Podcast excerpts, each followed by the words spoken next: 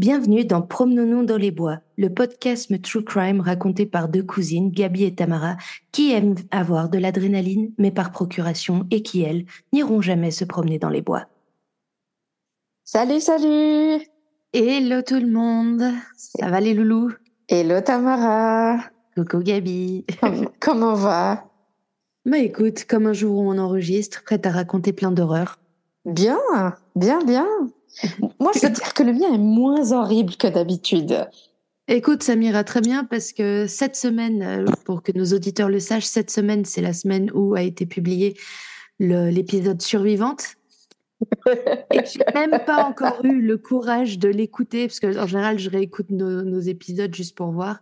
Ouais. Et j'ai même pas encore eu le courage de l'écouter, parce que je suis là, hmm, non, ça va, quand on l'a enregistré, j'étais déjà assez euh, dégoûtée. Écoute, hein? j'ai eu tellement, enfin tellement, j'ai eu pas mal de retours où, où, les gens étaient là. Je croyais que ça allait être un épisode super positif.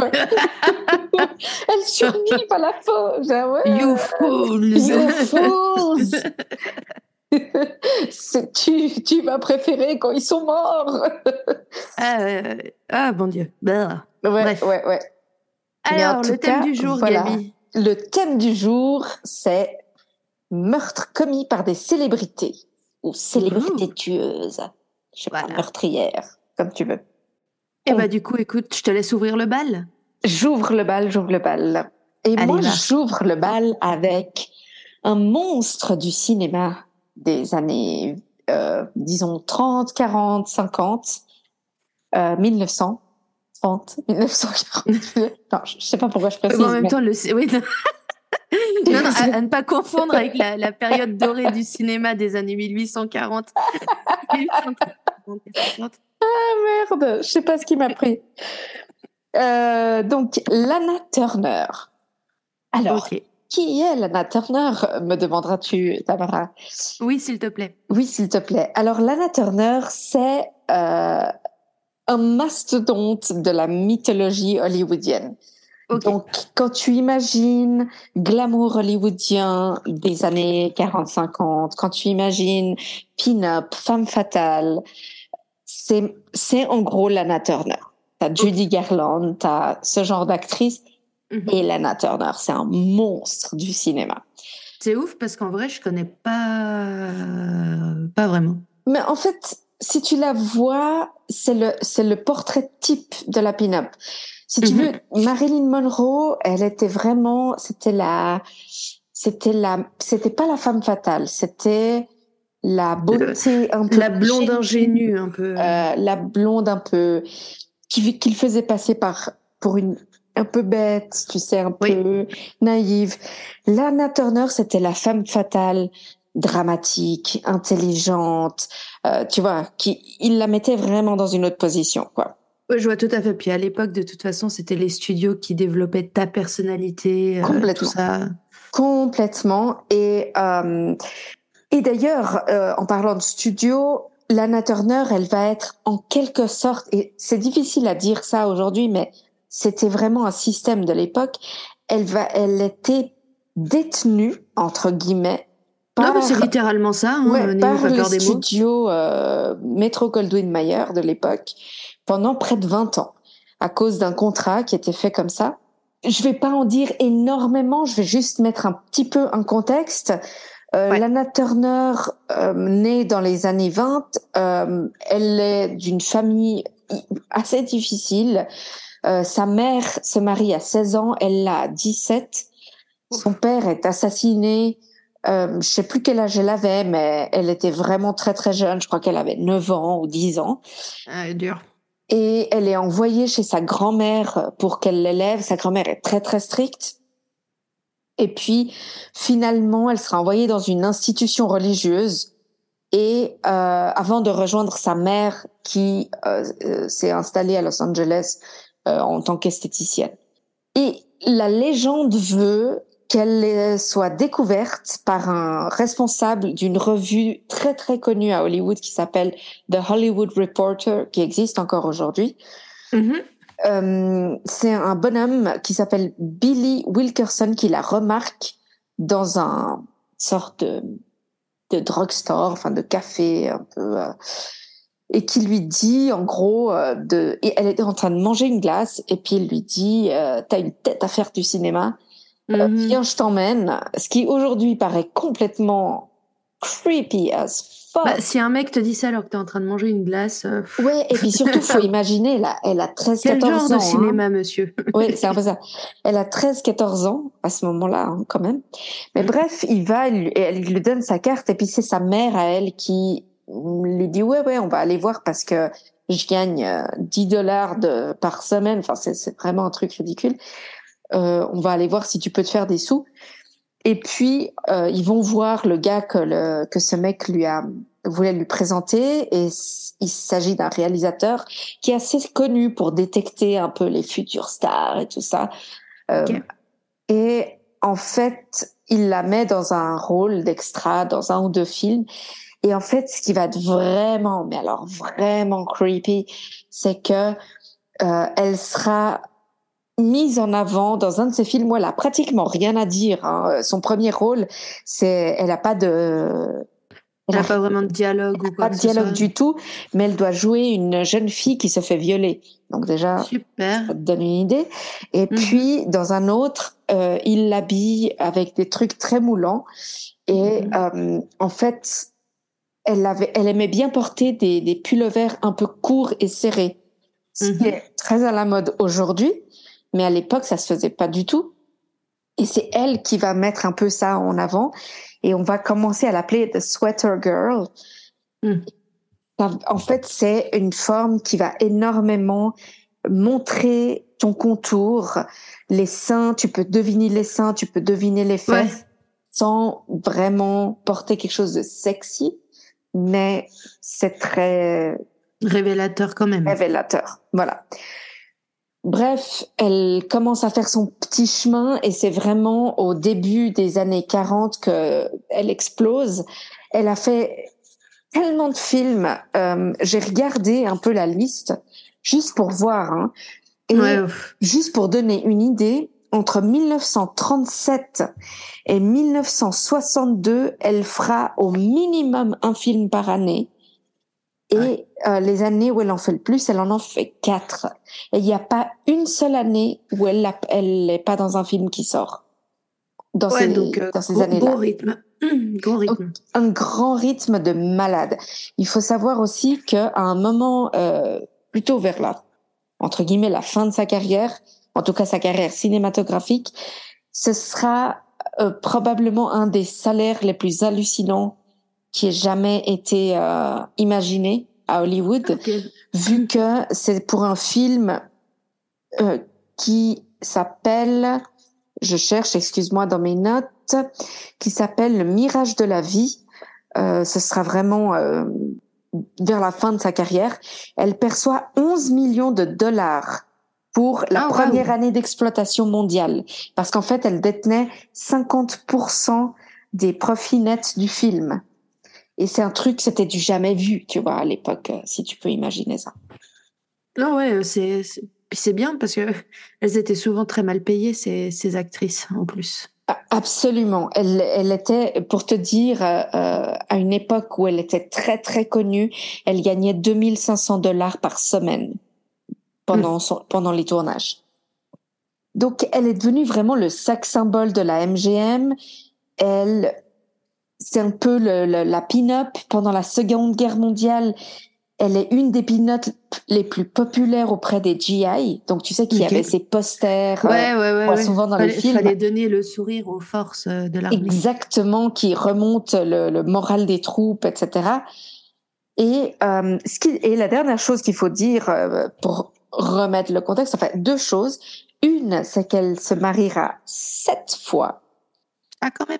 Techniquement, huit fois, mais un des mariages va être annulé parce qu'il s'avère que ce mari-là était, son divorce n'était pas encore finalisé, donc elle va faire annuler le mariage et se remariera avec lui dès qu'il aura fini les papiers. Donc en réalité, c'est sept maris, mais huit mariages. Voilà. Et euh, aucun de ces mariages ne dure plus de quatre ans et demi. Donc le plus court dure quelques semaines et le plus long. je suis en train d'essayer de faire 7 x 4. eh ben, pas beaucoup. Hein. Non, mais là, oui. Euh, la plupart durent deux ans environ. À côté de ça, elle aura une quantité gigantesque d'amants, de copains, de tout type. Elle était, c'est une femme très très sexuelle, très ouverte, etc. Mm-hmm. Parmi ses, sa ribambelle de liaisons, euh, il y aura des mafieux, mais il y aura aussi euh, Howard Hughes, Tyrone Power, Tony Martin. Ça, c'est pour ceux qui connaissent euh, ce genre d'acteur. Hein. Mais il y a aussi euh, Errol Flynn, euh, Mickey Rooney et Frank Sinatra. Oh. Voilà, juste pour en donner quelques-uns. Non, un beau palmarès. Un beau palmarès. La dernière petite chose à dire pour le contexte, c'est que Lana Turner, et encore une fois, on peut faire de la psychologie de bar, euh, ce que Gabi semble aimer énormément, Lana Turner est à chier dans son choix de mec vraiment. Ah. euh, au sens où elle, elle flirte, elle a des liaisons dans tous les sens, elle tombe amoureuse un peu facilement, et elle, elle, elle va même dire que les hommes, c'est comme des habits, tu les mets, tu les enlèves. Tu vois, c'est, c'est un peu, elle a une relation très malsaine à, à, à l'amour et aux hommes de manière générale. Bon, ça dépend. Euh, si c'est juste pour coucher avec, c'est pas bien grave qu'elle. Euh, Absolument. effectivement, si elle se marie qu'avec des tocards. C'est, le problème, c'est que c'est pas juste une question sexuelle ou de relation où tu te dis, bon, bah, ça, tant mieux pour elle, tu vois. Mais c'est vraiment où elle va mettre sa propre personne en avant avant tout. Elle aura une, un seul enfant, une fille, avec son deuxième mari, Steve Crane, euh, sa fille s'appelle Cheryl. Elle, euh, d'ailleurs, il y a toute une histoire où ils expliquent qu'elle a failli mourir à la naissance. Ils ont dû, en fait, il y avait une incompatibilité de sang entre les parents et mm. ils ont dû lui faire des transfusions, lui changer complètement son son sang ah à la naissance. Et, et, tout le monde se demandait comment est-ce qu'elle allait être comme mère, parce que c'est vraiment la femme fatale qui était femme fatale dans sa vie.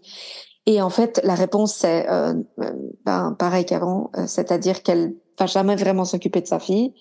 Euh, Elle va être euh, fêtarde, sort avec plein de mecs, les ramène à la maison, un peu rien à foutre. La fille va être considérée comme plus responsable que sa mère. Elle va être extrêmement stricte avec sa fille. Ça veut dire que sa fille va toujours être entourée de nounous et de, de gens qui la gardent. Et euh, Lana donne des instructions au-delà de strict, genre elle n'a pas une seule seconde d'intimité, la gamine, rien du tout. Bref, un peu particulière, on va dire ça comme ça.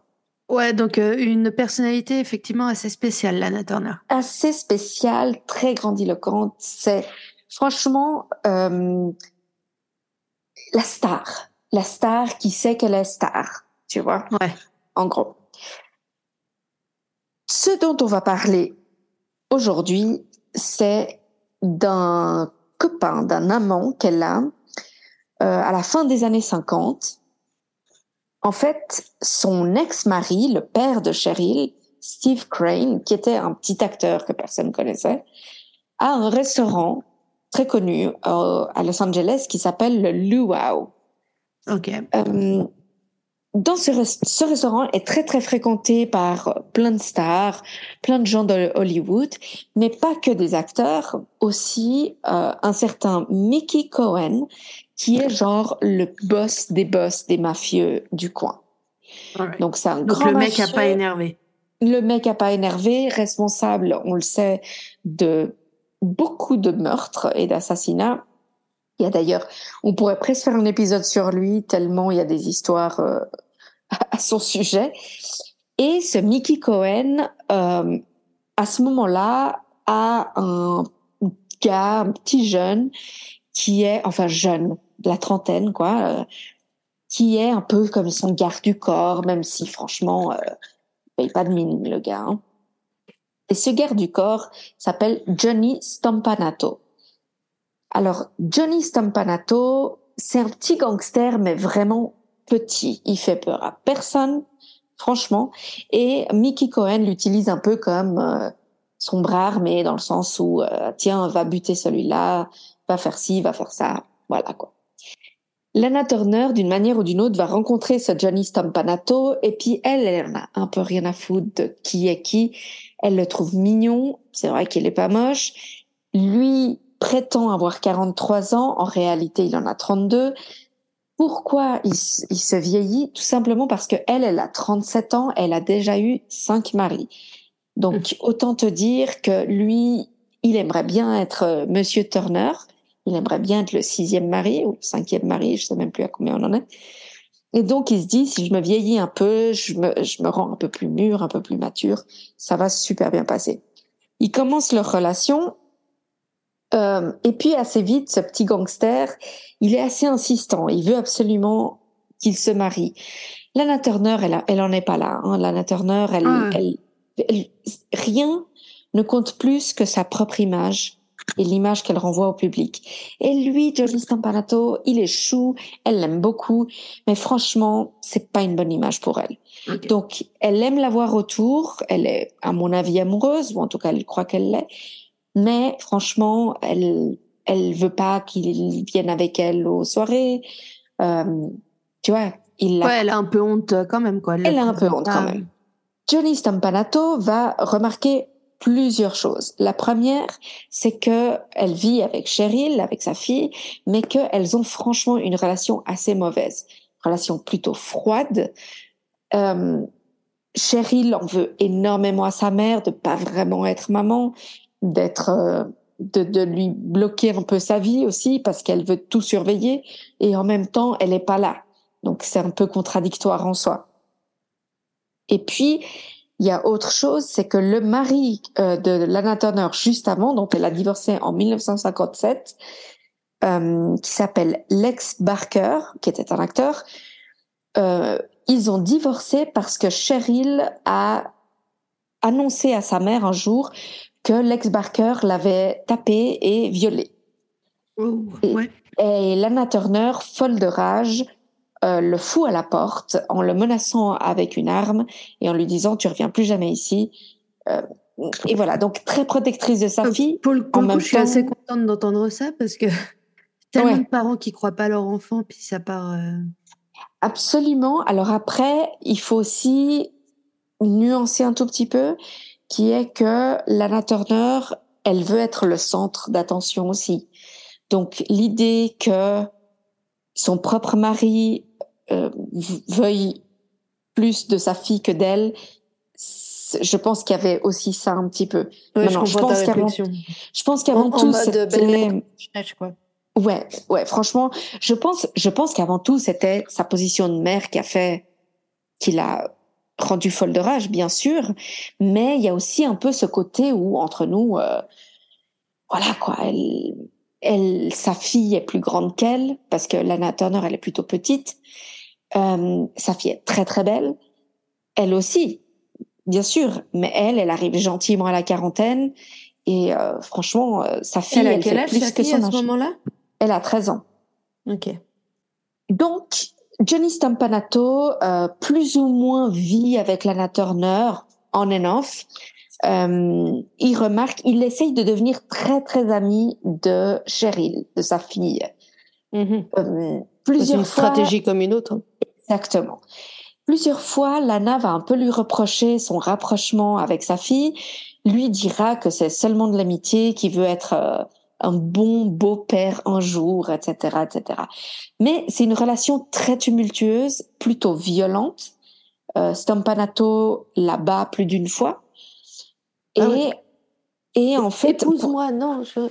Exactement, c'est épouse-moi. Elle dit non, pas maintenant et lui la menace de la défigurer, euh, ce qui est la pire chose qui pourrait lui arriver à elle, bien évidemment.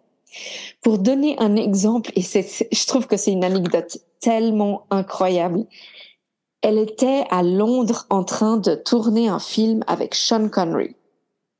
Ok, quand même. il est vraiment hyper vieux, Sean Connery, quand même. Il est mort ou pas? Oui, oui, il est mort. ah merde. Mais il était vraiment absolument vieux. Il est, ouais, bon, après, il a pris sa retraite au bout d'un certain temps, et puis, euh, et puis voilà. Non, mais, tu sais, c'est comme, c'est comme tu penses à, moi, c'est bête, mais tu sais, genre Ian McKellen ou, euh, oui. ce genre d'acteur. Et tu réalises pas que ben ils étaient déjà acteurs dans les années 60. ah ben c'est clair. Non mais alors que même, même plus tôt alors que t'es genre t'es là ah ouais. Ouais, ouais, non mais euh, Sean Connery, tu le vois, euh, j'ai vu une image de, du film qu'ils ont fait ensemble et il est magnifique, je veux dire, il est super beau et, et c'était dans les années 50, donc euh, lui, il doit être très très jeune, hein, il doit avoir la vingtaine, mais euh, quand même. Mm-hmm. Et donc, elle est à Londres en train de, de tourner ce film avec Sean Connery et Stompanato euh, débarque à Londres et il est un peu furieux parce que elle lui dit genre m'emmerde pas, je suis pas j'ai pas le temps avec tes conneries de vouloir m'épouser et tout ça. Je suis en train de tourner, je sais pas quoi.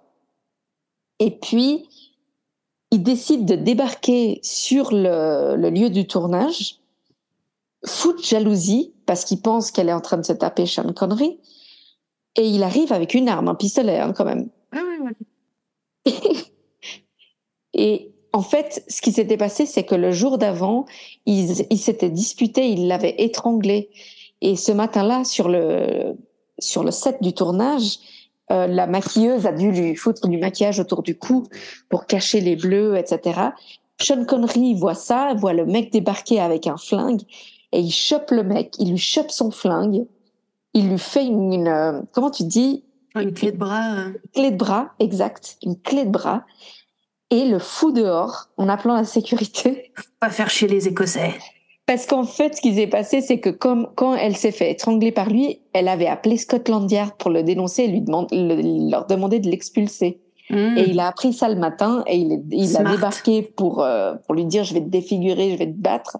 Et puis Sean Connery il l'a foutu dehors et il s'est fait expulser sans, sans, plus avoir euh, de droit d'entrée en Angleterre. Il la supplie de le pardonner après. Enfin bref, tu vois le, tu vois le trip. Bref, c'est un couple très difficile. Et on arrive enfin au 4 avril 1958. Dans la soirée, Cheryl est à la maison et Lana et, et Johnny Stampanato en sont à leur énième dispute et Lana, en fait, elle veut là que ça s'arrête. Elle veut le quitter. Elle veut lui demander de partir pour de vrai cette fois-ci. Et elle dit à Cheryl, euh, ça va être, euh, ça va être difficile. Alors euh, voilà, reste un peu de côté, etc. Je vais lui parler la dispute commence. Cheryl entend des cris, euh, et déjà, déjà en bas, ça se dispute beaucoup. Et puis à un moment donné, euh, il, il, menace de la défigurer et, et apparemment c'est un petit peu plus violent que d'habitude. Lana Turner monte les escaliers au premier étage. Elle croise Cheryl et elle lui dit, elle lui crie d'aller s'enfermer dans sa chambre, ce que mm. Cheryl fait immédiatement. Sauf que Lana n'a pas le temps d'arriver dans la sienne pour s'enfermer, euh, que Johnny Stampanato euh, arrive à la, à la rejoindre dans la chambre.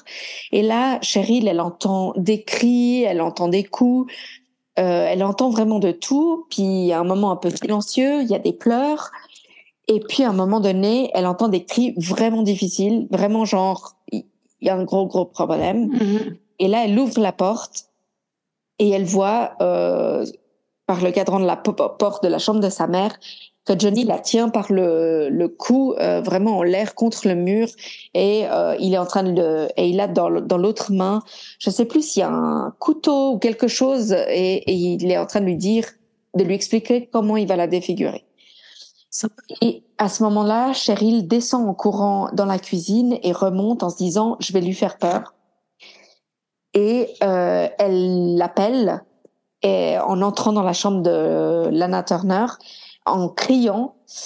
Et puis, à ce moment-là, Lana Turner a l'impression que sa fille donne un coup au ventre euh, à Stompanato, jusqu'au moment où Stompanato se retourne et elle voit plein de sang, et il tombe par terre, et elle voit que dans la main de sa fille, il y a un couteau plein de sang.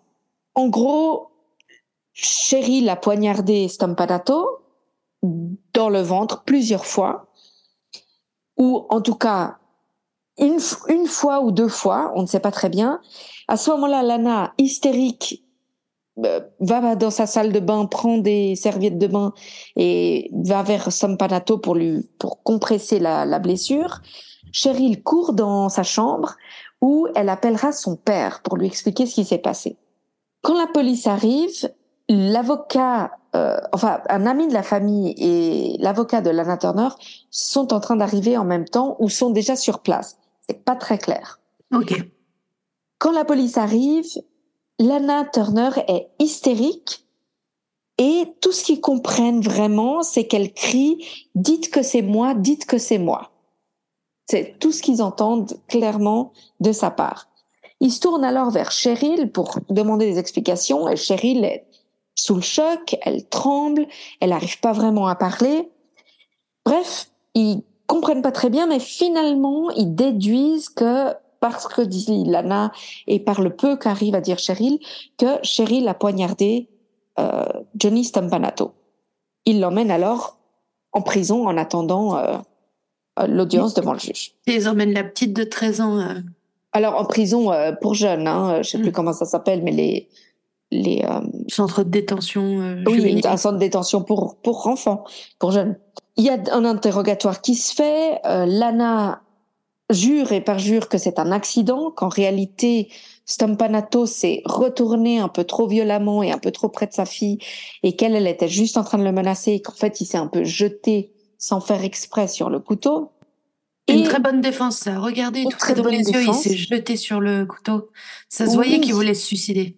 Exactement. En gros, c'est un accident. Il y aurait une audience à tout ça, au milieu de tout ça, c'est un cirque médiatique. Ok, un vrai cirque médiatique. J'imagine bien. Il faut savoir que les voisins, qui sont des gens ultra connus, hein, ont tellement l'habitude des cris, de disputes, qu'ils ont même pas appelé la police. Donc ensuite, ils sont interrogés et ils vont dire oui, oui, on a entendu les cris comme d'habitude. On en avait tellement marre d'appeler la police à chaque fois puis qu'il se passe rien. Au bout d'un moment, voilà. Lana Turner, à ce moment-là, ne fait plus partie d'aucun studio. Elle travaille comme, comme les, la plupart des acteurs aujourd'hui, c'est-à-dire pour un réalisateur qui veut bien la prendre pour un film. C'est ça, ouais. Mais ce qui fait aussi qu'elle n'est pas aidée en termes de, pub, de, de publicité. Ah, Personne l'aide à gérer les médias. Il n'y a pas d'attaché de presse avec elle. Non, non, rien. Donc c'est un vrai bordel. Mais vraiment, c'est genre un truc, c'est du jamais vu, quoi. Et il y a une audience quelques jours après euh, au, devant un juge et Lana à ce moment-là va en fait Lana va initialement dire que elle a jamais aimé Stompanato, que Stompanato c'est une sorte de stalker euh, qui est obsédé avec elle. Mm-hmm. Et là revient à la charge Mickey Cohen, le mafioso, qui est tellement euh, dégoûté qu'elle dise ça qu'il va filtrer à la presse les lettres d'amour que s'écrivaient ah. Stompanato et Lana Turner, où elle lui dit mon amour, je t'aime tant, etc., euh, etc. Ce qui empire un petit peu la situation. Sans déconner. Donc à cette époque, il y avait une sorte d'audience du médecin légiste où le médecin légiste présentait un peu ses conclusions et les personnes pouvaient être entendues sur ce qui s'était passé. Le médecin écoutait euh, ce qui était dit et puis pouvait dire si effectivement les blessures concordaient ou pas en fait. Il y, y avait un peu ça. Et ça c'est immédiatement après. C'est plutôt privé. Quelques semaines après, il y a l'audience d'une sorte de procès, pseudo-procès, devant un juge. Et là, selon les mots d'une grande journaliste de l'époque, qui dira que Lana Turner donnera la plus grande performance de sa vie. Ah. elle admet à ce moment-là qu'effectivement, elle avait une liaison avec Stompanato. Elle raconte comment ils se sont rencontrés. Elle raconte leur relation très tumultueuse et violente.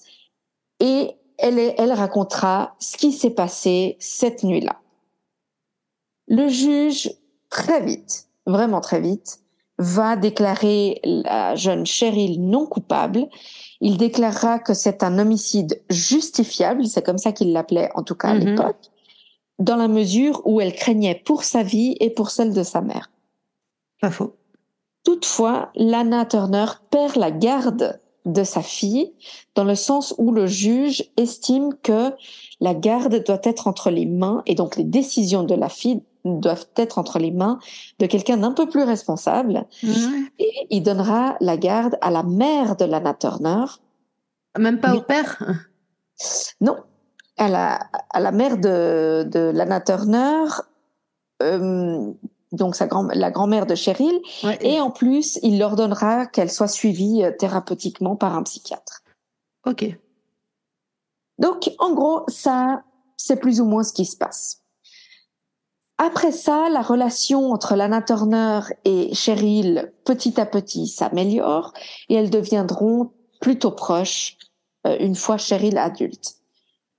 Ah, c'est la moindre des choses, elle a tué quelqu'un pour toi. Oui, en gros. Lana mhm. Turner décède en 1995 de, de, multiples cancers. Mais juste après sa mort, un de ses meilleurs amis, qui s'appelle Eric Root, qui était un peu le coiffeur des stars de l'époque, mhm. et qui a passé en gros les dix dernières années à être aux petits soins de Lana Turner. Il est beaucoup plus jeune qu'elle, et Lana Turner s'est un peu épris de lui, platoniquement, ou presque en tout cas, mais épris au sens où elle lui raconte tout, elle lui raconte toute sa vie. C'est un peu, ça devient un peu son confident, en mhm. fait.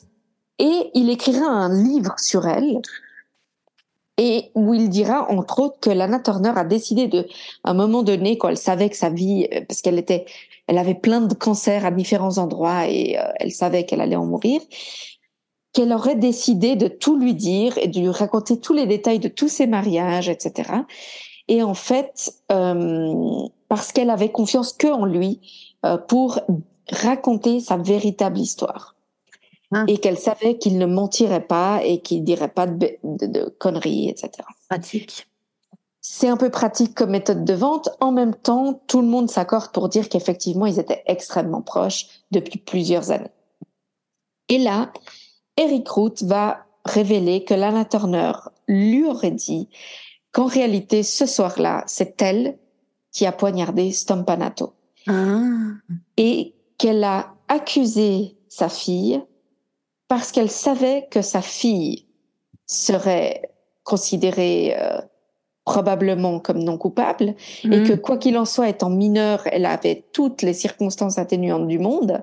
Au-delà de ça, il y a ensuite des rumeurs, de nombreuses rumeurs, certaines venant de gens directement, de personnes qui étaient là, qui disent qu'en réalité, ce qui s'est passé cette nuit-là, c'est que Lana Turner arrive chez elle et trouve euh, Johnny Stampanato et sa fille au lit, sa fille de 14 ans, oh après une relation sexuelle semblerait-il non consentante.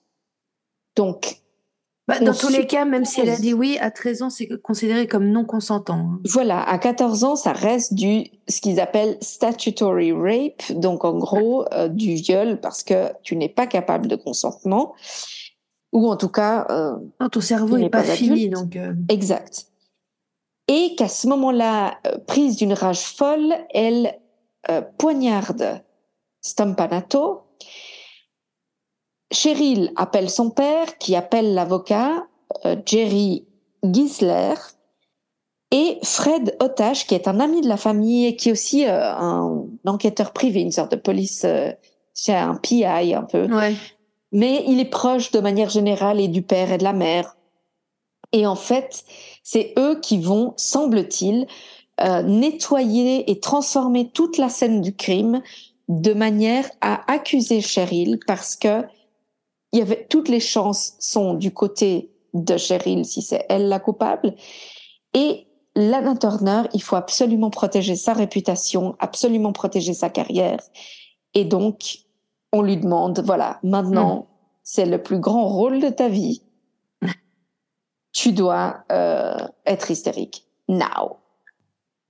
Fred Otache, peu de temps avant mourir, avant de mourir dans les années 90, va confesser, et c'est comme ça qu'on le sait, ou qu'on est de plus en plus sûr que la version officielle c'est celle-là, il va confesser que c'est exactement ce qui s'est passé. Alors, qu'est-ce qui s'est passé avant que lui arrive?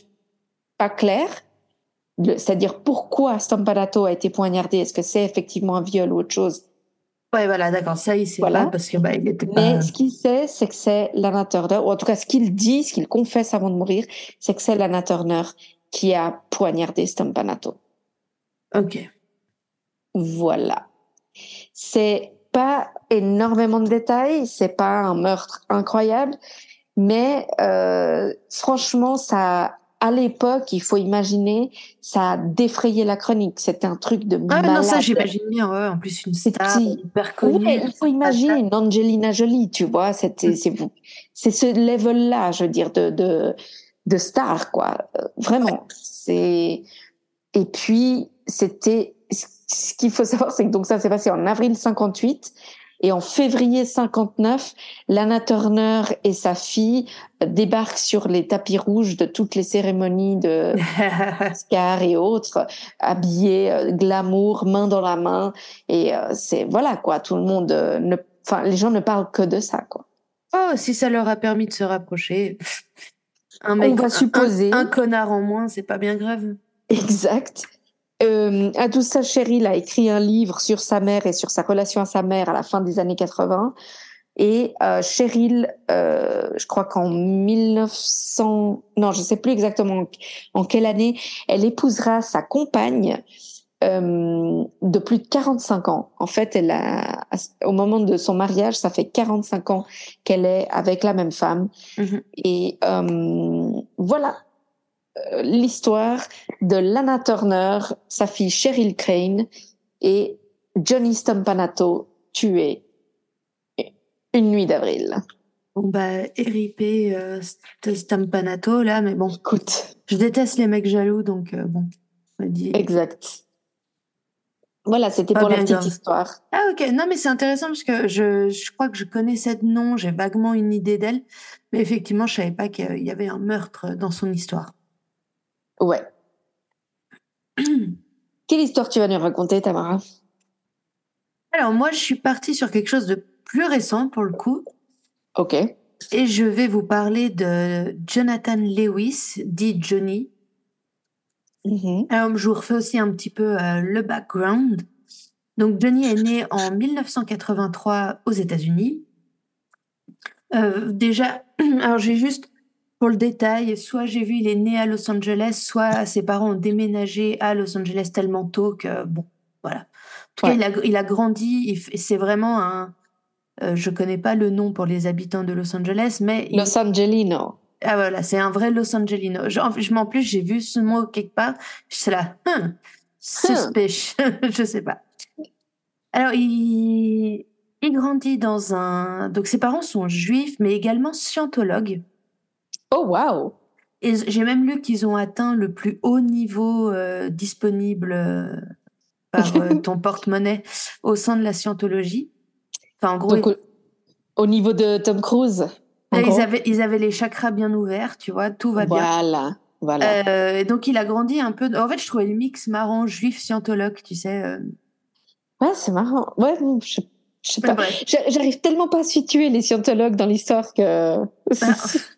En tout cas, ce qui est sûr, c'est que dès petit, il est, il est mignon comme tout. Il a une bonne bouille, il est choupinou.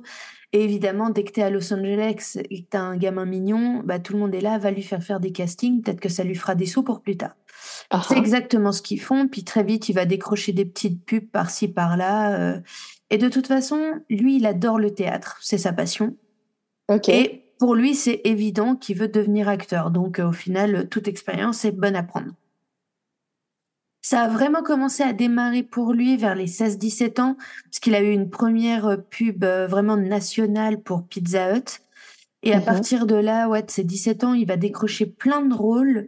Alors, c'est pas des premiers rôles, mais parfois c'est quand même des rôles récurrents. En tout cas, si tu penses à une série à la mode dans les années 2000-2010, il a, enfin, dans les années 2000, pardon, il a forcément été dedans. Il a joué dans Malcolm, 7 à la maison, Esprit criminel, Newport Beach, Smallville. Euh, Oh, wow. il a eu, il a eu plein de petits rôles. euh, puis il est, il est plutôt mignon. Il est encore jeune à ce moment-là, hein, parce qu'il a quoi Il a tout juste 20 ans. Mhm. Et, euh, en tout cas, il arrive à en vivre. Et là où vraiment ça a décollé pour lui, c'est quand il a eu en 2008 un vrai rôle. Euh, j'ai jamais vu ces séries, donc je sais pas à quel point c'est un premier rôle, mais en tout cas, c'est un vrai rôle où il apparaît beaucoup, beaucoup, beaucoup dans la fameuse série Sons of Anarchy. Ok. J'ai entendu parler, c'est une euh, Oui, série assez violente sur euh, des gangs de motards, si j'ai bien compris. ouais, mon frère adorait cette série, je crois. Il- Alors en que tout moi, j'ai jamais regardé parce que ça avait l'air juste violent pour être violent. Vois, moi, je dis toujours. euh, c'est assez bien, je crois. Mais... Ah oui, non, pas j'imagine, mais euh, tu sais, moi, j'ai du mal avec cette violence-là de gang ou de prison. Genre, je peux pas regarder une Ouais. série qui se passe en prison, tu vois. Ouais, ouais. Moi, comme je dis toujours, j'aime la violence joyeuse sur un champ de bataille, euh, quelques membres qui volent, quelque chose de sain et naturel, tu sais, pas un psychopathe. Voilà, avec Voilà. une vraie raison. Exactement. Pour le Exact. roi. Non, pardon. Bref. Pour l'honneur. Euh, Sparta. Non, bref. For glory, for ouais. glory. Alors, tu donc- sais qu'à part ça, je suis désolée, hein, parenthèse, mais dans Le Seigneur des Anneaux, il y a à un moment donné un personnage qui, qui crie ce truc, euh, et c'était Karl Urban. Je sais pas si tu te souviens de Karl Urban. Euh, là, comme ça, non. Bref, où il crie un truc, vraiment un, un, truc de ralliement du Rowan, tu Ouais. sais. Et mais l'effet que ça me fait à chaque fois que je vois cette scène, Autant que. Avengers Assemble. exactement, ça me fait les mêmes frissons partout, tu sais. Je Oui, suis là, là, là. oui, assemblez-vous, assemblez-vous. Massacrez-leur la gueule. Exact. Pardon, Bref. vas-y. Non, alors, donc, en fait, c'est à 25 ans, en 2008, qu'il décroche ce fameux rôle. Euh, tout le monde s'accorde à dire qu'il est très bon acteur, qu'il apporte beaucoup de profondeur et beaucoup de douceur au personnage, ce qui fait aussi du bien euh, dans un contexte aussi violent que Sons of Mhm. Anarchy. Ouais. Mais euh, ce qui est, alors c'est un acteur, c'est son rôle, euh, c'est- enfin comment dire, c'est son job de jouer des rôles même s'ils ne correspondent pas à sa personnalité. Mais tout le monde, tout le monde, tout le monde dit que c'est quelqu'un d'absolument doux, de très Mhm. calme, de très doux, pas star system pour dessous. Il boit pas, il prend pas de drogue. Il adore lire, il est à fond dans la philosophie, il aime Dostoïevski, euh, il, euh, il aime écrire des poèmes, il écrit des pièces de théâtre, il bosse sur des... Le, le gars est, est apparemment d'une gentillesse pas possible et en fait, au bout de deux ans, il est malade de ce rôle. Oh, wow. C'est trop violent pour lui. Vraiment, ça lui, ça lui prend, ça lui prend trop d'énergie de se Mhm. mettre dans, dans un univers aussi, qui correspond si peu, en fait, à qui il est. Ouais. Donc, il négocie sa sortie avec euh, le réalisateur qui comprend ses raisons. Puis, de toute façon, il avait signé les contrats que d'une saison en saison. Donc, euh, Mhm. euh, pas de souci. Et désolé si je fais un spoil, mais en gros, ils le font mourir à la fin de la saison 2 en 2009. Alors, mais ceci dit, jusqu'en 2009, euh, la vie de, à part juste là, le fait qu'il décide d'abandonner Sons of Anarchy, globalement, Ouais. sa vie va plutôt bien. Il a une petite amie, euh, et il est même sorti avec Katy Perry de 2005 Ah, à 2006. Bon, à l'époque, elle était vraiment genre toute jeune débutante. Elle avait pas encore sorti euh, I Kissed a Girl. Donc, c'était pas encore le phénomène planétaire. Ouais. Euh, D'ailleurs, tu vois, on parlait de Seigneur des Anneaux. Elle est mariée avec Orlando Bloom. Tout se recoupe. Tout se recoupe. Tout se recoupe. bien gagné au change d'ailleurs par rapport à son ex-mari, si tu veux mon avis. Mais voilà. Bon, on va pas rentrer dans le gossip. Non. Alors, on vous a pas dit en fait. Alors, en fait, c'est un nouveau podcast. Euh, et donc, enfin bon, c'était en 2005-2006, ils se sont quittés, mais apparemment pas de problème. Semblerait-il qu'elle lui ait même dédié deux chansons d'un de ses albums, dont une chanson dont le titre est Celui qui m'a échappé. Oh, wow. Voilà. Très poétique, machin. Mec, c'est beau. En attendant, il a une nouvelle petite amie et en et je suis désolée vraiment, mais j'ai des détails qui manquent. Je me suis fiée à beaucoup d'articles parce que j'ai Mhm. j'ai pas vu de documentaire ou quoi que ce soit. Mais bref, que ce soit en 2008 ou 2009, il apprend que sa petite amie est enceinte. À ce moment-là, leur relation n'est pas au beau fixe, mais ils décident de garder l'enfant. Ils vont même essayer d'emménager ensemble malgré tout pour élever la petite ensemble. Ça marche pas. Et le, ils, ils vont malheureusement euh, faire une, euh, au lieu de s'entendre comme deux êtres humains intelligents et une semaine chacun la petite, ça part dans une bataille euh, juridique euh, pas possible. Oh là là. Et c'est la maman qui gagne. Il n'aura pas la garde de sa fille. Et ça le déprime du coup quand même pas mal. Donc, il a arrêté de bosser pour Sons of Anarchy. Il a pas la garde de sa fille. À ce moment-là, il est un peu, euh, ouh là là, super, euh, pas top top. Et il veut, Ouais. du coup, il se dit, j'aimerais bosser j'aimerais bosser sur des, des, idées de romans que j'ai, des idées de livres. Alors, j'ai pas su si c'était des, des, romans ou peut-être plus des livres philosophiques. En tout cas, il écrivait beaucoup de poésie.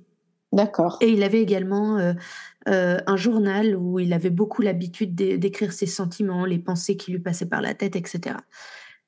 Et tout ce qu'il se dit, c'est putain, tout le monde me fait chier, là, ça va pas top, j'ai besoin de me changer les idées, j'ai besoin d'être au calme pour écrire. Et c'est là qu'il y a des euh, amis du milieu, en tout cas du milieu du show business, qui lui disent Ah, mais tu devrais contacter Catherine Davis. Alors, qui est Catherine Davis? Qui est Catherine Davis? Hein? Qui est Catherine Davis? Qui est Catherine Davis? Alors, Catherine, à ce moment-là, c'est une femme assez âgée. Euh, elle a euh, fin de la septantaine, début 80, tu vois, donc euh, quand même mhm. assez âgée. Et donc, c'est une femme originaire du Texas, mais elle s'est installée à Hollywood dans les années, je crois, 60-70 avec son mari à l'époque. Ils avaient pas mal d'argent et ils en ont profité à l'époque aussi, parce que les prix n'étaient pas ce qu'ils sont aujourd'hui, pour mhm. acheter une immense baraque dans les beaux quartiers. Euh, tu sais, ce, typique de ce qu'il y a euh, dans le vieux Hollywood, ces, ces vieilles maisons un peu à l'espagnol. Enfin, tu sais, les. Ouais. Je sais pas si vous voyez les gens, mais c'est toujours. Moi, je trouve que c'est des maisons qui ont vachement de charme. Ouais, qui ont un patio. À ouais, exact, exactement. vraiment le style. ouais, ouais, ouais. Et puis c'est une grande maison, etc. Euh, alors elle, entre-temps, bon, elle a divorcé de son mari, elle s'est lancée dans, dans son business à elle de, euh, d'agent immobilier, etc. Et en fait, c'est quelqu'un qui a toujours eu envie de s'occuper euh, de célébrités. Alors, moi, je trouve, je trouve très, enfin, vous allez comprendre où je veux en venir. En fait, sa maison, c'est un peu devenu un genre de bed and breakfast. Parce que c'est vraiment immense et elle y vit seule avec son chat et voilà. Et elle, elle fait appeler sa maison la maison des écrivains. En gros, c'est ouais, comme je disais, c'est un bed and breakfast pour stars. Il, que ce soit acteurs, mais plus souvent des écrivains, des euh, comment s'appelle, des scénaristes, des réalisateurs. En fait, toute personne qui a besoin de se ressourcer, qui a besoin de calme, vient chez elle pendant plusieurs semaines si nécessaire, voire plusieurs mois euh, mmh contre un loyer, hein, c'est pas non plus gratuit. Et en fait, elle va s'occuper d'eux comme une maman. Elle va leur oh, chercher à manger s'ils veulent manger un truc euh, spécial. Elle les console quand ils ont besoin de pleurer. Euh, elle les écoute parler. Elle les conseille. Tout le monde dit qu'elle a de très bons conseils, qu'elle est très calme. Elle a... Alors c'est vrai que tu vois des photos d'elle. Elle a l'air infiniment chaleureuse cette dame. tous ceux qui sont passés par chez elle disent qu'ils ont été chouchoutés comme pas possible et que ça leur a fait un bien fou moi, j'arrive pas à m'empêcher de trouver ça bizarre. En fait, que je m'explique. On entend souvent parler, tu sais, de personnes comme ça qui aiment s'entourer d'artistes mais qui n'en sont pas eux-mêmes. Ouais. et, c'est souvent des femmes, tu sais, et des femmes plus âgées. Mm-hmm. Euh, et, en fait, c'est ça, j'ai l'impression que c'est je sais pas ce qui me dérange. En fait, je sais pas parce qu'elle a, elle a vécu sa meilleure vie, elle a fait de mal à personne. Au contraire, elle a permis à certaines personnes de s'épanouir, de d'éviter de. Parce qu'il y a vraiment des grosses stars, hein, genre Mickey Rourke. Euh, enfin, de... il y a vraiment des grosses stars qui ont été chez elle à des moments où ils allaient pas bien, où ils avaient nulle part où aller. Elle, elle les a accueillis si, si elle avait une chambre de libre, bien sûr. Ouais, ouais, ouais. ouais. Mais je sais pas pourquoi ça me dérange autant ce genre de personnes. C'est c'est un peu ce truc de c'est un peu, ce truc parasite, tu sais, de s'accrocher à quelqu'un qui a du talent quand tu n'en as pas toi-même.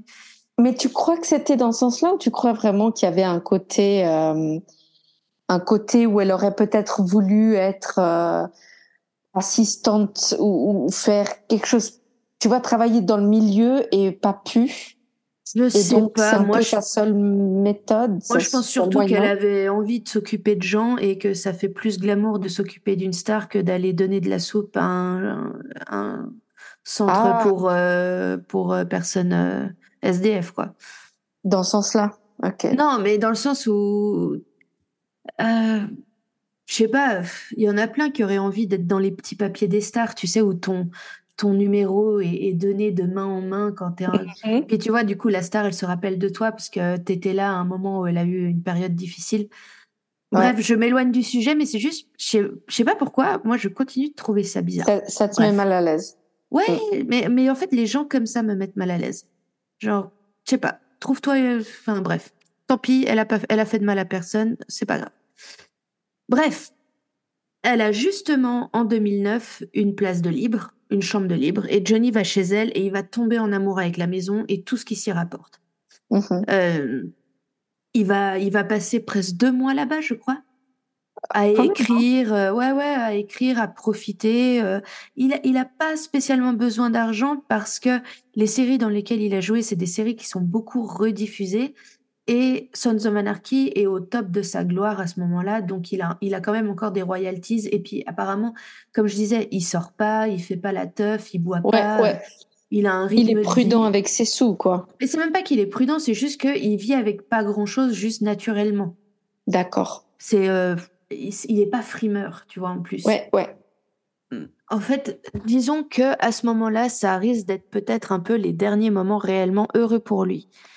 Ce qui va se passer, c'est qu'en en octobre 2011, il a un accident de moto. Il est emmené à l'hôpital. euh, alors, les médecins ne voient pas de signes de commotion et lui disent qu'il peut rentrer chez lui. Mhm. Euh, il a eu de la chance, il n'est pas blessé outre mesure, pas de, pas- en tout cas pas de séjour à l'hôpital. Il sort le jour même, quoi.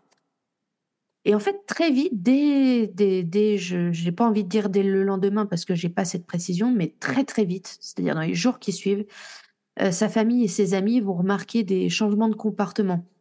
Il devient Oh. un peu erratique, il est parfois violent, en tout cas dans ses propos, il est incohérent. Il y a même des fois où il prend un accent différent et il s'en rend pas compte.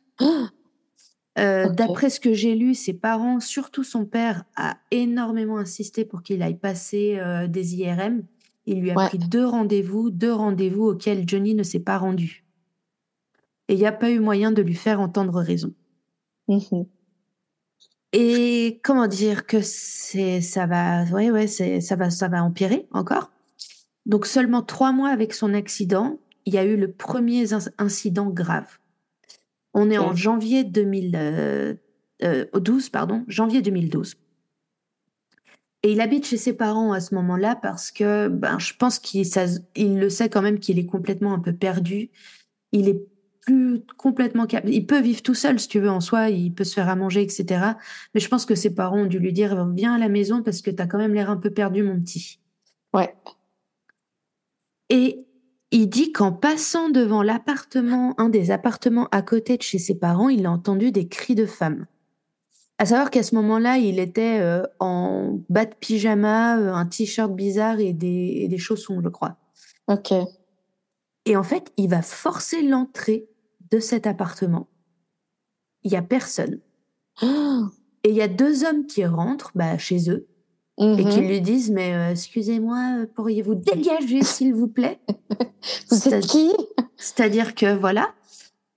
Et en fait, Johnny, il pète un boulon et il va se battre avec eux et il va les attaquer avec, euh, en l'occurrence, une bouteille de Perrier vide qui était là.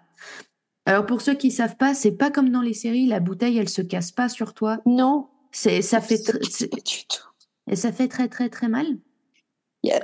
Bon, les deux mecs euh, se prennent des coups et il y en a même un qui se fait mordre, mais ils arrivent quand même à le foutre par terre et à le maintenir. euh, Bon, apparemment, ils lui ont foutu une sacrée euh, dérouillée. hein.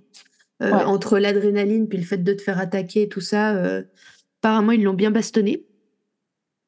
Et la police est appelée entre-temps, évidemment, et Johnny donc est accusé de tentative de, de- déjà d'effraction, de cambriolage et d'agression, et envoyé à la prison locale. Et sauf qu'il le prend pas très très bien, le Johnny. Euh, ouais, il a, il est pas descendu de son trip en fait, on va dire. Euh, en arrivant à la prison, ils, ils, ils vont avoir beaucoup de mal avec lui parce qu'en fait, il va, il, apparemment, il tente de se lacérer les veines. Euh, il se, il se frappe la tête à répétition contre les murs ou le sol. Euh, donc le mec, euh, de toute façon, vient de se prendre, je sais pas combien de pain dans la gueule et en plus se redonne des coups euh, en se tapant. Voilà, c'est fantastique. C'est- C'est fantastique pour son cerveau. Et semble-t-il qu'à un moment, il a même tenté de sauter du deuxième étage. De... Alors, j'ai pas compris où c'était, mais euh, en tout cas, il a tenté. Ouais. Euh, les, le- les personnes à la police ont réussi à l'en empêcher. Et il est donc envoyé contre son gré dans un service psychiatrique pour 72 heures, un peu en urgence, hein, quand même, voilà. Ouais. ouais. Au bout des 72 heures, il est calmé et apparemment ça va. Donc en fait, vu que de toute façon c'est une unité psychiatrique euh, qui est reliée à la prison, ils vont pas le garder. Ouais. Donc il est finalement libéré en attendant son audience. Et l'audience, euh, comme on sait, c'est souvent pas euh, tout de suite. quoi. Là, on est en Ouais. janvier. Potentiellement, l'audience, elle est euh, huit mois plus tard. quoi. Mhm. Et donc, il sort. Et les choses ont encore empiré. Au cours des deux mois suivants, juste deux mois suivants suite à cet incident, il a quand même fait pas mal de merde. Donc, il a apparemment tenté de se, euh, de se suicider à nouveau plusieurs fois, mais a toujours refusé une quelconque aide psychiatrique. Ses parents ont vraiment essayé, parce qu'en fait, il y a beaucoup de gens qui ont accusé ses parents, qui ont dit oui, mais les scientologues, ils sont contre et tout. Et apparemment, les parents peuvent prouver qu'ils ont tenté et tenté et tenté, parce qu'ils avaient compris que là, il y avait, il y avait quelque chose, tu vois. Ouais, ouais, il y avait un gros problème. Ouais, il est aussi devenu hypersensible à la lumière au point de vivre comme un vampire, de sortir que la nuit.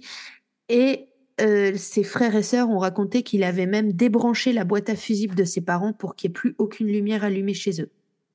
Oh putain. Il a frappé un homme devant un magasin, il a marché dans l'océan tout habillé et après a été hospitalisé pour hypothermie. Il a à nouveau essayé de pénétrer dans l'appartement d'une femme. Et c'est justement après ce dernier épisode d'effraction que son agent de probation, euh, qui lui avait été déjà attribué suite au premier incident, a fait un rapport en indiquant qu'il était vraiment, euh, comment dire, euh, assez inquiet. Pas seulement pour Johnny, mais en fait, non seulement pour Johnny, mais aussi pour la communauté en général. Parce que selon lui, il y avait une telle. euh, si tu veux, c'était tellement évident que ça ne faisait que, que c'était sur une pente ascendante Ouais. que pour lui, il, il allait forcément y avoir une merde. Et que pour lui, euh, en tout cas, c'est le rapport qu'il faisait en prévision de son audience, c'est qu'il il faudrait, si pas la prison, en tout cas euh, unité psychiatrique ou quelque chose, il faut le forcer à ne... En tout cas, on ne peut pas le laisser en liberté.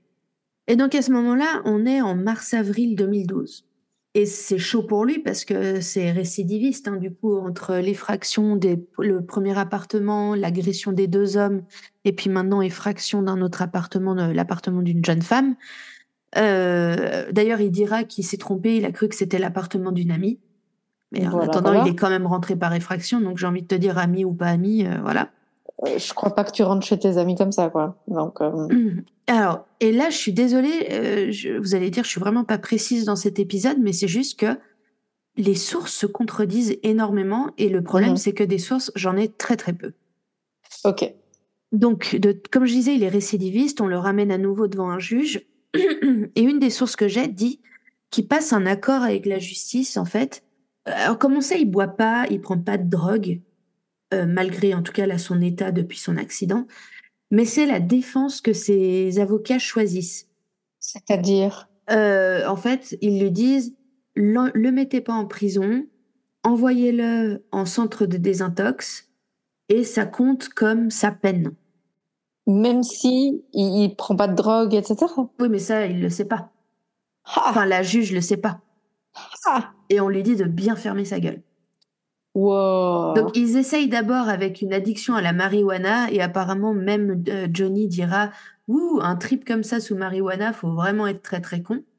Ouais. Enfin, Ouais. il sait, en tout cas, il, voilà, il sait très bien que la marijuana, ça te rend pas violent comme ça. Et du coup, après, ils vont tenter euh, l'alcool, qui passe mieux.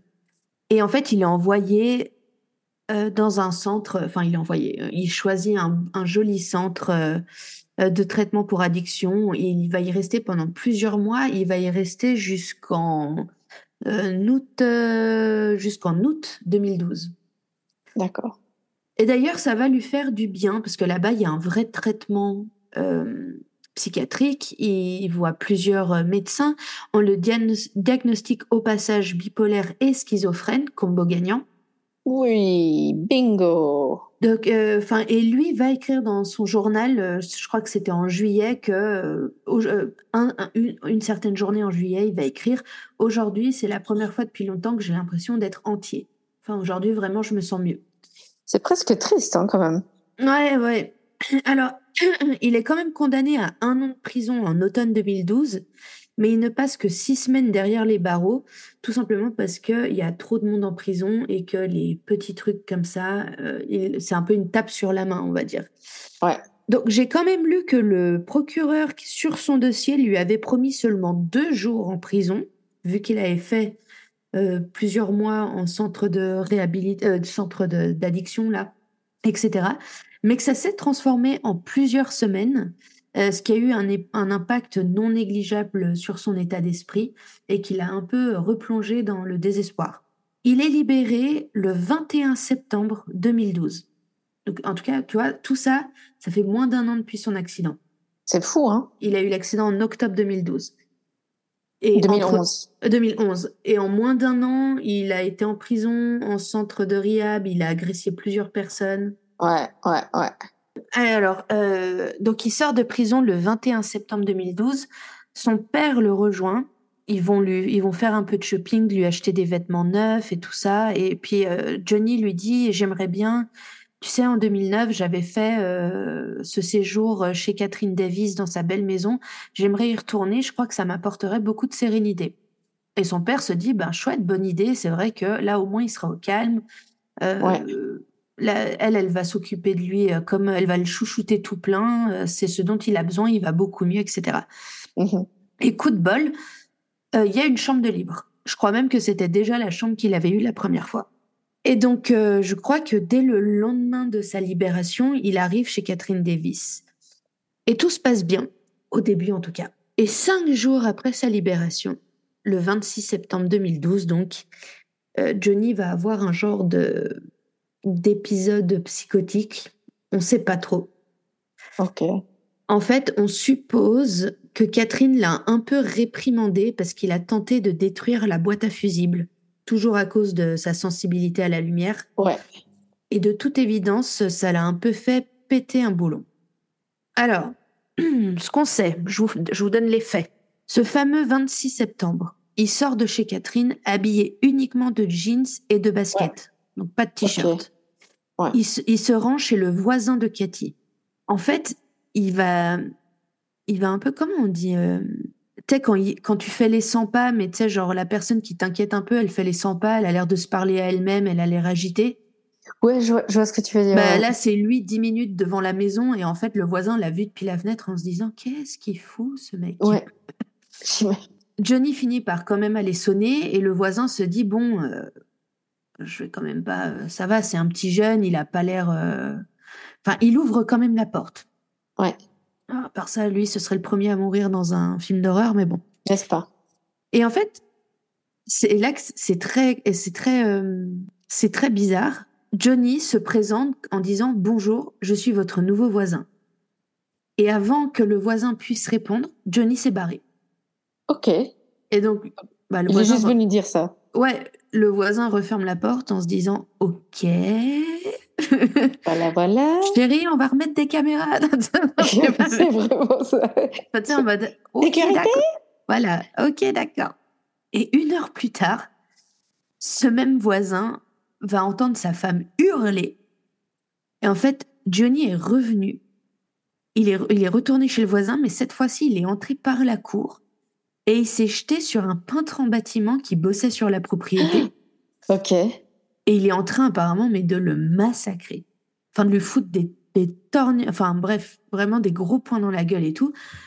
Le voisin, qui pourtant est déjà, euh, je crois qu'il a petite soixantaine, mais tu sais, il voit ça, euh, l'instinct, en fait, il se jette sur Johnny. Ouais. Il l'attrape par les épaules pour, le, bah, pour qu'il arrête de massacrer ce pauvre euh, peintre en bâtiment qui n'a rien demandé.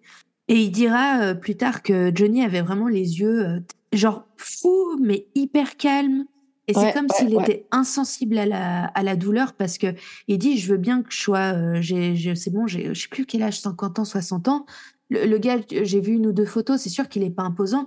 Il dit mais quand bien même je fous un pain dans la gueule en pleine force à un gars normalement il devrait y avoir un minimum de réaction Ouais, ouais, ouais. Et il dit là, non, il fout plusieurs coups de poing à Johnny. Johnny a l'air de s'en foutre complètement.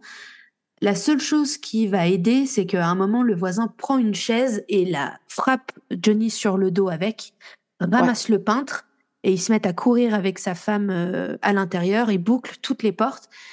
Dieu merci pour eux parce que Johnny se met à faire le tour de la maison Oh. pour essayer de repérer une porte ouverte. Donc là, ils sont le, le, stress, mais alors ultime, moi, je serais mais dans un état d'hystérie. Mais je tiens à dire que dans ce cas-là, je ne sers à rien, hein, je pense. Hein. Mais Franchement, alors je tiens à confirmer que tu ne servirais à rien euh, dans ce cas-là. enfin, donnez-moi une batte de baseball, donnez-moi quelque chose. Là, je sers à quelque chose, mais sinon, globalement, euh, non, mais moi, je vois un mec qui essaye d'ouvrir toutes les portes et je suis pas sûre que les portes sont fermées. Ah. Je, moi, je suis en train de, de, de me défaire en hystérie. Non, c'est clair. clair. Le voisin a même déclaré au Los Angeles Times que euh, frapper Johnny, c'était, il a eu l'impression que c'était comme le frapper avec une tapette à mouche tellement ça lui faisait rien. Oh wow. Et finalement, Johnny abandonne, on va dire, et mm-hmm. retourne vers la maison de Cathy. Alors, entre-temps, hein, de, toute façon, la police a été appelée, etc. Et la police arrive et se gare directement devant la maison de Catherine. Et elle va trouver un peu une scène difficile en arrivant. En fait, dans la cour euh, de slash parking de la maison de Catherine, ils vont trouver Johnny, qui de toute évidence est soit tombé, soit s'est suicidé en sautant du toit. Ouf.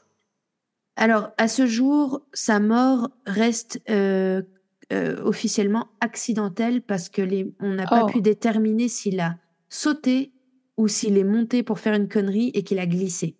D'accord. Voilà, et ils n'ont pas voulu se, se mouiller, euh, accident, voilà. Mais où est Catherine? Bah, Apparemment, Johnny a confronté Catherine dans sa chambre suite à leur dispute et il l'a étranglée, puis il l'a battue à mort. Sauf qu'il l'a pas juste battue à mort, c'est-à-dire que il y a été tellement fort que le côté gauche du visage de Catherine n'existe plus. Oh Que le, le, cerveau est complètement exposé. La supposition des légistes, c'est qu'il a sauté sur elle à pieds joints plusieurs fois. Oh eh, mais le carnage Et, et là, euh, c'est très triste, euh, il a aussi tué le chat de Catherine. Oh Ouais, j'étais trop triste. Euh, j'ai envie de dire, voici l'histoire. Aucune drogue n'a été retrouvée dans les analyses de sang de Johnny. Ouais. Et il a vraiment fait un épisode psychotique. Son père continue de dire que c'est la faute de l'accident de moto. Bah écoute, franchement, ça a l'air quoi. Ça a l'air parce que, ou alors est-ce que ce serait, parce que tu sais, il y a certaines maladies mentales, on en parlait une fois, euh, qui, ont, qui ont besoin d'un déclencheur, mais tu sais, sans que. Ouais. Ceci dit, je connais, euh, j'ai une amie qui sortait avec un garçon qui a eu un accident de ce type, qui s'est tapé la tête et c'est devenu Dr. Euh, Mr. Hyde quoi. C'était Dr. Jekyll, c'est devenu Mr. Hyde et ils se sont séparés à cause de ça. Mais tu sais que à part ça, il y a des tonnes d'exemples de, de personnes euh, qui ont eu une commotion cérébrale, mm. enfant ou autre, et qui ont changé de personnalité. Rosanne Barr, Rosanne, ah, tu sais, tu te souviens de la série Rosanne? J'ai jamais regardé, mais j'en ai entendu parler. Apparemment, c'était euh, une douce fleur ultra intelligente et tout ce que tu veux. Elle a eu un accident je crois, de voiture, j'ai envie de dire, elle était dans une voiture quand elle était jeune, petite. Elle, et je crois que ça, ça lui a pété la tête. Elle a eu une énorme commotion. Elle n'arrivait plus à compter après. Elle arrivait à peine à parler. Enfin, des trucs comme ça. Et elle dit elle-même, ça lui a changé toute sa personnalité. Elle, euh, complètement des tonnes de de serial killers mmh. ont eu au moins une commotion euh, enfant franchement, moi, je trouve très, très suspect. Hein. En tout cas, toujours est-il qu'il n'y a pas de. Je sais pas si euh, un an après son accident, ils auraient pu faire pendant l'autopsie. Euh, enfin, si une autopsie de son cerveau aurait pu révéler un quelconque incident, à ce que je sache, ils n'en ont pas fait. Euh, aussi parce que apparemment, en tombant, il s'est quand même bien fracassé la tête de toute façon. Donc, à mon avis, déterminer euh, ce qui datait d'il y a un an, de, il y a euh, deux jours. Euh, voilà. Ouais. Il y a plein de gens que, que ça n'a pas étonné parce qu'ils avaient entendu que là, pendant sa dernière année, il avait un peu pété les boulons. je sais pas quoi en dire. En plus, moi, je, je vois tout à fait qui c'est parce qu'il a joué justement dans beaucoup, dans beaucoup de séries que j'ai regardées. Euh, notamment euh, quand j'étais ado, c'était à la mode Newport Beach. C'est une série d'ados, quoi. Et, mm-hmm. et moi, c'est le genre de, de, gamin que je trouvais mignon à l'époque. T'es mince, les cheveux un peu blond roux, l'air un peu, un peu mutin, on va dire ça comme ça. Et d'ailleurs, c'est pour ça que dans beaucoup de séries où il apparaît, tu sais, style des séries policières où tu as un, un rôle pendant un épisode, il jouait malgré tout souvent des genre des tueurs en série ou des trucs comme ça, parce qu'il avait le look typique au début des, dans les années 2000, euh, qui plaisait aux filles. Euh, tu sais, le gars, il avait l'air charmant, il avait le rire en coin, enfin, tu sais, le sourire un peu, ouais, un, peu charmeur justement, etc. Et ça faisait, et il était mince et tout ça, donc ça faisait très euh, tueur en série à l'époque. Ouais, ouais. Donc voilà. toujours est-il que c'est triste c'est triste et pour lui et pour euh, Catherine Davis et pour le chat de Catherine Davis, qui malgré tout n'avaient rien demandé et qui sont mhm. morts de manière atroce. Euh, J'ai pas su si euh, le peintre en bâtiment s'était bien remis de ses blessures. Ok. En tout cas, le voisin a quand même été pas mal trauma. J'imagine. Oui, il s'est fait un peu de en racontant ça aux journaux. Ouais. Ça. Ouais, les policiers aussi ont dit que c'était triste et tout, mais évidemment, c'est toujours triste dans ces circonstances. Bien sûr. Donc voilà, donc euh, il laisse derrière lui euh, bah, sa fille. Je ne sais pas comment elle va, j'ai pas vu d'article à ce sujet. Euh, il laisse ses parents et deux frères, enfin un frère et une sœur, et puis ben voilà, et personne comprend trop comment tout ce bordel s'est passé et surtout à quel point ça a vite pris de l'ampleur. C'est-à-dire que moins d'un quoi. C'est dingue, hein. C'est fou parce que je viens de regarder euh, une, pour voir quel, qui c'est, tu sais. Sa tête te dit quelque chose? Oui, complètement. Et en fait, je me souviens de, de lui dans, si je me trompe pas, dans un épisode de Criminal Minds. Oui, tout à fait. Apparemment, il jouait très bien. Et très très bien. Je me souviens que c'est, il était très très convaincant. Non, mais tout le monde s'accordait à dire qu'il était bon acteur et qu'il était très et qu'il apportait toujours beaucoup de douceur au rôle qu'il jouait. Ouais, mais écoute, euh, très triste. Je savais pas du tout que ce gars était plus euh, des nôtres. Ce qui est triste surtout, c'est si effectivement c'était dû à l'accident. Franchement, ça c'est dégueulasse parce que que ça se fout en l'air la vie comme ça, c'est violent quand même. C'est clair. Donc voilà. J'espère euh, que ça vous a intéressé. Les loulous, on vous laisse. On espère que ça vous a plu. C'était euh, plutôt euh, simple et efficace, on va dire, cette fois-là. Exactement. Mais on vous prépare, comme disait Gabi, plein d'épisodes, euh, certains très longs. Oui. Et on sait que vous serez là pour vous en délecter avec nous. Absolument. À tout bientôt. À la semaine prochaine. Bye bye. Bye.